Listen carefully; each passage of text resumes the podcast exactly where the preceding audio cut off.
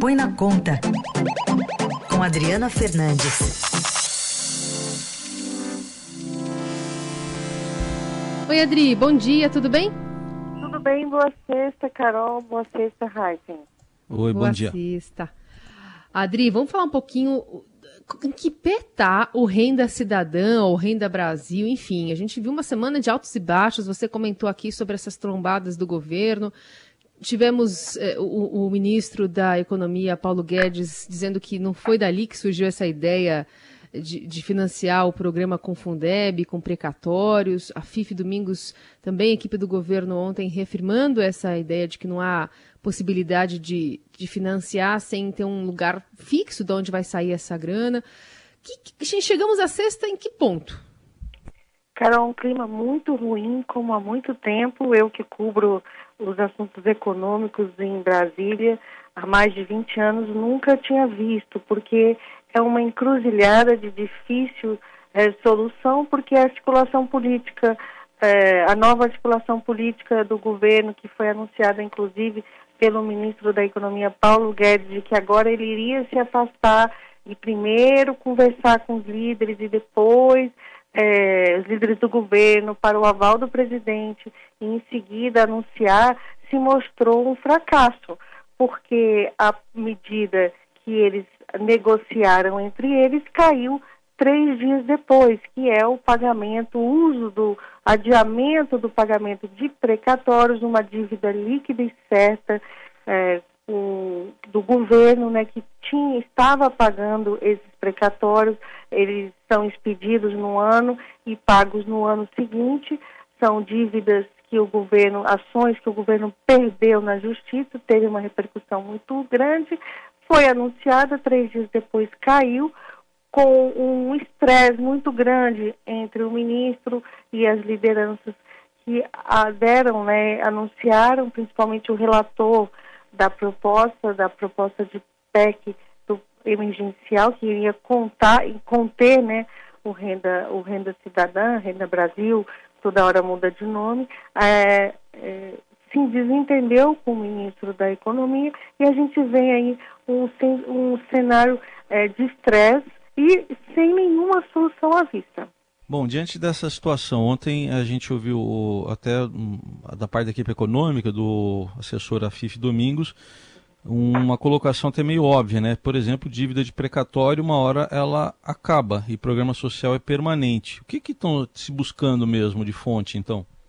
Pois é, aí que aí que está o impasse, porque as fontes que a equipe econômica pediu, é, é, que quis apresentar, o presidente Bolsonaro ele rejeitou. Então a gente é, vê que está todo mundo rodando no mesmo ciclo. Ontem o próprio é, ministro, o vice-presidente Mourão, ele disse que é, não tem dinheiro. É, nesse caso, não trata-se só de não ter dinheiro, é preciso cortar despesas para caber dentro do teto de gastos. Então, é, fica todo mundo empurrando o problema entre eles, né, num ciclo vicioso e uh, o impasse continua e o ano está terminando e o problema principal que é resolver a transição para uh, o auxílio emergencial não sai, uh, não avança.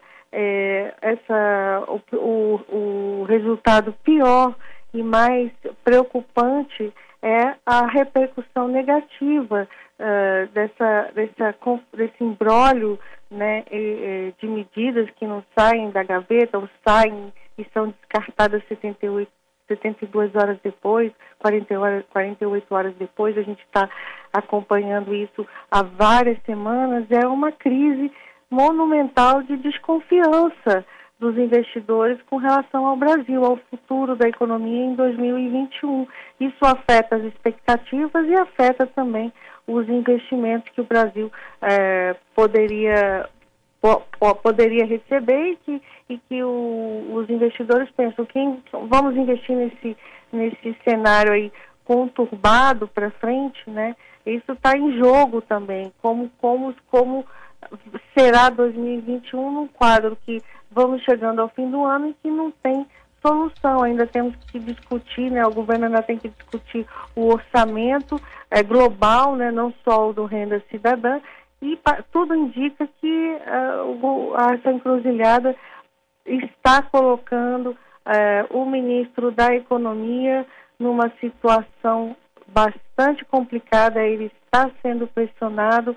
Muitos é, aqui, aqui a gente tem um, um Brasília a palavra fritado, né? Ele já passou do nível de fritação e de, de está aí tentando sobreviver, mas uh, lideranças políticas uh, já uh, falam abertamente, né, no, eh, no, no, nas conversas que ele ou ele ap apresenta uma solução, ou provavelmente poderá ser mais um ministro descartado pelo presidente Jair Bolsonaro.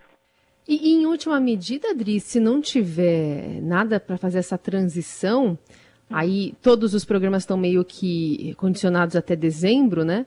A gente pode, corre o risco de em janeiro é, o governo ser obrigado a, a ampliar um pouco essa, é, esse programa, esse pacote de, de programas que estão em vigor para não fazer essa transição muito difícil né, para o brasileiro em, em, geral, mas aí, claro, estourando orçamento, enfim, corremos esse risco? Sim, esse, esse risco está no radar, porque tem políticos que querem, que ala, algum, algum integrantes da ala política que querem é isso como solução. O presidente Jair Bolsonaro ontem falou que é, deu um, um sinal é, um pouco dúbio nessa direção, como é que fica, né? É, a, a, janeiro, janeiro de 2021. Então, isso é um. É por isso que é visto um risco em relação às finanças públicas, porque todo o discurso econômico da equipe econômica foi montado dizendo assim: a pandemia veio, é, aumentamos os gastos, a gente vê um, um crescimento da dívida exponencial, mas é, será restrito a 2020. 2020. E, e quando se começa a se falar, vamos, vamos estender a 2021, como muitos né, acham que será necessário, isso provoca aí um curto-circuito é, de é, posições né, e de desconfiança em relação à, à economia. A gente teve desemprego recorde e com previsões até de piorar ainda, né, Adri? O último trimestre foi encerrado em julho, né? Sim. Hoje o, o aumento do desemprego está previsto, pra, está projetado né, por, por economistas para 2021 e é um dos problemas aí, como uma palavra que o governo gosta de dizer, no cangote do presidente Jair Bolsonaro. É isso que, que incomoda e ele cobra da equipe de Paulo Guedes. Ele não quer ver esse aumento do desemprego, quer conter, conter para continuar é, com a popularidade em alta. Muito bem, acompanhamos esse assunto na segunda-feira de volta com a Adriana Fernandes por aqui. Adri, obrigada. Bom fim de semana. Bom fim de semana.